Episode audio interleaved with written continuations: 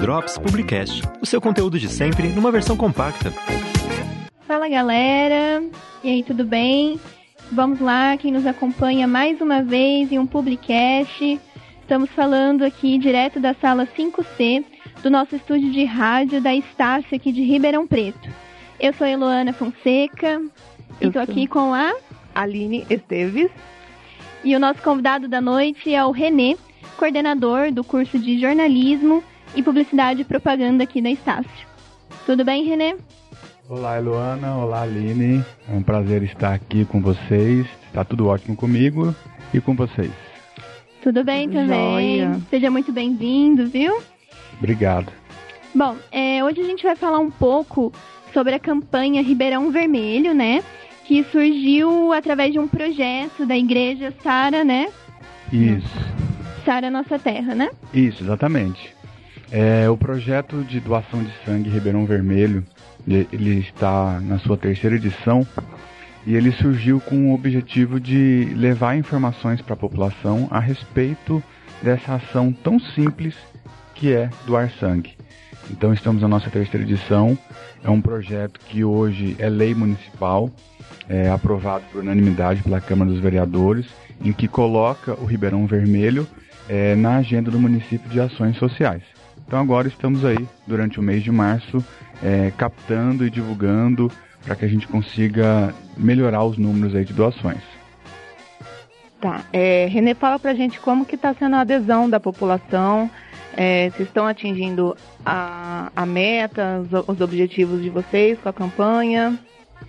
O nosso objetivo com essa campanha é poder levar informação. A gente não tem um objetivo é, numérico muito específico, porque nós não somos bancos de sangue, nós somos apenas um grupo que está se organizando para e mobilizando as pessoas a fazer esse ato. É, por que, que surgiu a ideia do Ribeirão Vermelho? Porque muitas pessoas não sabem aonde doar, muitas pessoas não sabem como doar é, e se ela pode ou não.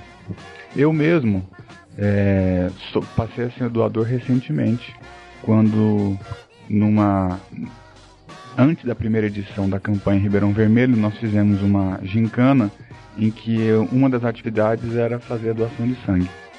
E nessa atividade nós descobrimos, no caso eu, é, descobri que eu era um, um, potencial, uma pessoa potencialmente saudável que estava desperdiçando isso não doando sangue durante a minha vida. E que era muito simples, que era muito fácil. É, descobri que Ribeirão Preto tinha quatro locais para nós fazermos coletas. Quando a gente fala, ah, é no Hemocentro, a gente acha que só existe o Hemocentro lá da USP, mas não, existe quatro locais para fazer a coleta. Então, o objetivo da campanha é levar informação para a população é, de uma maneira muito é, tranquila, é, utilizando os meios de comunicação, os veículos, as redes sociais principalmente, porque nós criamos um, um desafio, chama Desafio Ribeirão Vermelho. Qual que é a ideia? Onde todos os bancos de sangue eles eles aderiram a esse, a esse projeto. Então todo mundo pode ir em qualquer banco de sangue e falar assim: eu vim pelo Ribeirão Vermelho. Lá ele vai ganhar um PIN, que é o símbolo da nossa campanha. E o nosso desafio é que essa pessoa estiver doando, ela tire uma foto com esse PIN, poste nas redes sociais com a hashtag Ribeirão Vermelho e é, desafie três amigos. Então é um, uma divulgação principalmente nas redes sociais. Entendi. E, Renê, só uma dúvida. Vocês recebem algum tipo de retorno desses pontos né, de, de coleta? Por exemplo, o Hemocentro, eles dão um retorno para vocês, que a campanha está funcionando, que o pessoal chega e fala, ó, oh, vim através do Ribeirão Vermelho. Sim, todo ano a gente faz esse levantamento. A gente faz um balanço no final da campanha, então no final de março nós fazemos um balanço para verificar como foram as doações. Nós fazemos um balanço também na, nas redes sociais, como a gente usa a hashtag Ribeirão Vermelho, a gente consegue puxar um relatório e ver qual foi o engajamento, quantas pessoas participaram. E durante o mês eles vão nos sinalizando, ó, veio um, um pessoal aqui, não veio, ó, a gente está precisando. É, enfim, então existe essa troca de informação, ela é muito importante para que a gente consiga direcionar. Então a ideia não é ajudar um banco específico, a ideia é ajudar os quatro. Na verdade são três, é que o Hemocentro tem dois locais. Então é, a gente vai direcionando o nosso público. Então, junto com parceiros, amigos e alguns empresários também que participam dessa campanha, a gente tenta fazer visitas em empresas para falar da doação de sangue, mobilizar as pessoas a irem lá. É, no caso aqui na Estácio, por exemplo, nós estamos incentivando os alunos por meio é, da atividade acadêmica complementar. Então, cada instituição está ajudando da maneira que pode. Tá. É, você falou que você é um potencial doador que não sabia, né? Esclarece pra gente, dá mais detalhes para os nossos ouvintes aí. Quem que pode doar? Certo. Existem muitos detalhes, né? Como eu não sou da área da saúde, eu não vou, não vou conseguir dizer para você quem exatamente pode doar ou quem não pode. Existem algumas restrições temporárias e existem algumas restrições que são é, permanentes. Por exemplo, quem teve hepatite não, nunca poderá doar. Mas de uma forma geral, quem pode doar? Pessoas de 16 anos a 69 anos. Só que o adolescente de 16 e 17 anos, para ele poder doar, ele tem que estar acompanhado dos pais ou com uma autorização. E o idoso acima de 60 anos, é, ele só pode doar se ele já doou, a primeira vez que ele doou, ele tinha menos que 60 anos. Então, por exemplo, um idoso com 65 anos, ele pode doar? Talvez. Se ele já doou sangue antes dos 60 anos de idade, ele pode. Agora, se é a primeira vez, ele não pode. Então, essas são as restrições é, básicas. É, ter mais de 50 quilos, também uma restrição importante. É, estar muito bem alimentado. As pessoas confundem porque elas acham que é exame de sangue, não é exame em jejum, de sangue. né? e muitos vão em jejum. Mas não tem problema, caso a pessoa for em jejum, eles oferecem um lanche lá para a pessoa se alimentar. É... E uma que é uma restrição temporária que acaba refletindo muito devido a, a essa geração, a, a cultura aí das tatuagens, né? Então, quem fez tatuagem tem que esperar um tempo também para que possa fazer a doação. Tá. Você falou pra gente que é nos dois hemocentros, né? Fala é, um pouquinho qual, quais são os outros locais. Tá. O Hemocentro tem no campus da USP e tem na Quintino Bocaiúva, número 470. É, também é possível doar sangue no EMAC, que é na Quintino Bocaiúva com a Garibaldi. É, e também é possível doar sangue no Banco de Sangue de Ribeirão Preto, que também é na Quintino Bocaiúva é, mais atrás do Hospital São Lucas. Então, ou seja, hum. a Quintino Bocaiúva é o local da doação de sangue. Não, é só cair na Quintino Bocaiúva que não tem erro, Não né? tem erro. O problema é, é, que as pessoas acabam confundindo. Ah, é lá no Hemocentro da Quintino Bocaiúva. E muita gente não sabe que na Quintino Bocaiúva tem três locais. Tem três um EMAC, um banco de sangue e um Hemocentro. Legal, bacana. Entendi. Alguma outra dúvida, Elô? Uma, uma informação importante, posso ah, falar? Claro. Com relação ao mês de março. Por que o mês de março? Por que nós escolhemos o mês de março? Porque o mês de março é um período de pós-carnaval. E é uma data, historicamente, que os bancos de sangue precisam. Ou seja, a demanda por sangue é alta e a oferta é muito baixa.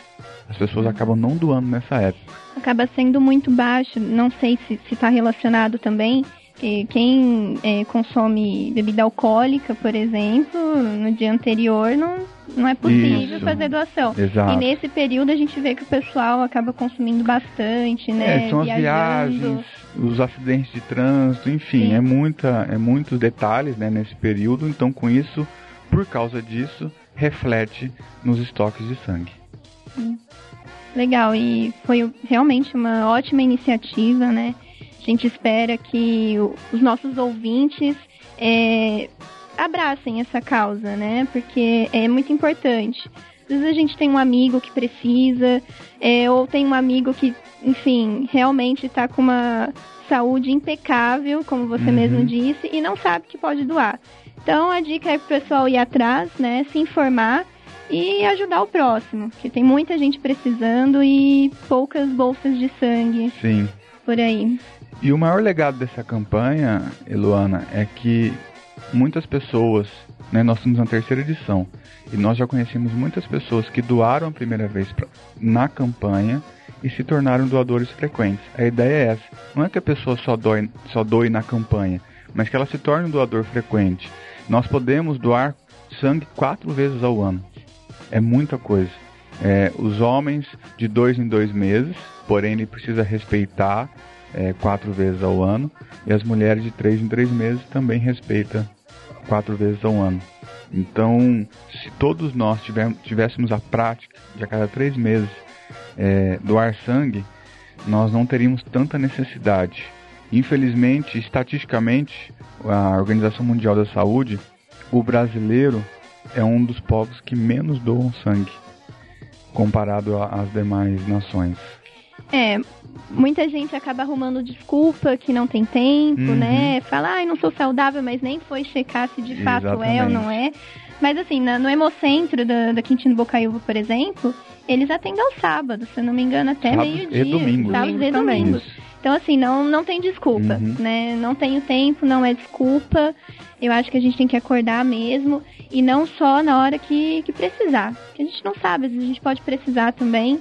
Então é importante ter a iniciativa para que aumente aí a quantidade de bolsas. Sim, bastante. Isso, tem alguma pergunta, Aline? Não, acho que ele esclareceu bem. Sim.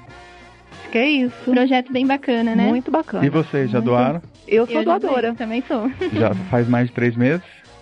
que vocês doaram? Dezembro. Dezembro? Acho que tá na, na tá época. Na, tá na hora já, então. Eu já, tá já posso época. doar. já posso então, doar vamos novamente. marcar um dia pra nós irmos e não esqueça da hashtag Ribeirão Vermelho. Pode deixar. Com certeza. A, é, nós estamos pedindo para que as pessoas falem que é do Ribeirão Vermelho, porque muitas vezes elas vão, é. mas esquecem de falar. Mas é importante falar porque, como você mesmo perguntou, eles têm uma estatística lá para poder nos passar depois. Sim, uhum. legal. Bacana. Vocês possuem é, rede social ou somente pela hashtag que vocês acompanham? Tem a, o Instagram, Ribeirão Vermelho, só procurar também. E a, a acompanhar a hashtag Ribeirão Vermelho. Legal. Obrigada, viu, Renê, pela sua participação, tá? É, obrigada, Aline, também, por me acompanhar em mais um Publicast. Obrigado vocês pela oportunidade e parabéns aí pelo programa. É isso aí, obrigada, ouvintes. Acompanhe então na rede social Ribeirão Vermelho e também a nossa rede social. Podem mandar algum comentário ou, se possível, também e-mail, né, Aline? Isso. Dicas são sempre bem-vindas. É isso. Obrigada. Ah, Valeu, obrigada. gente.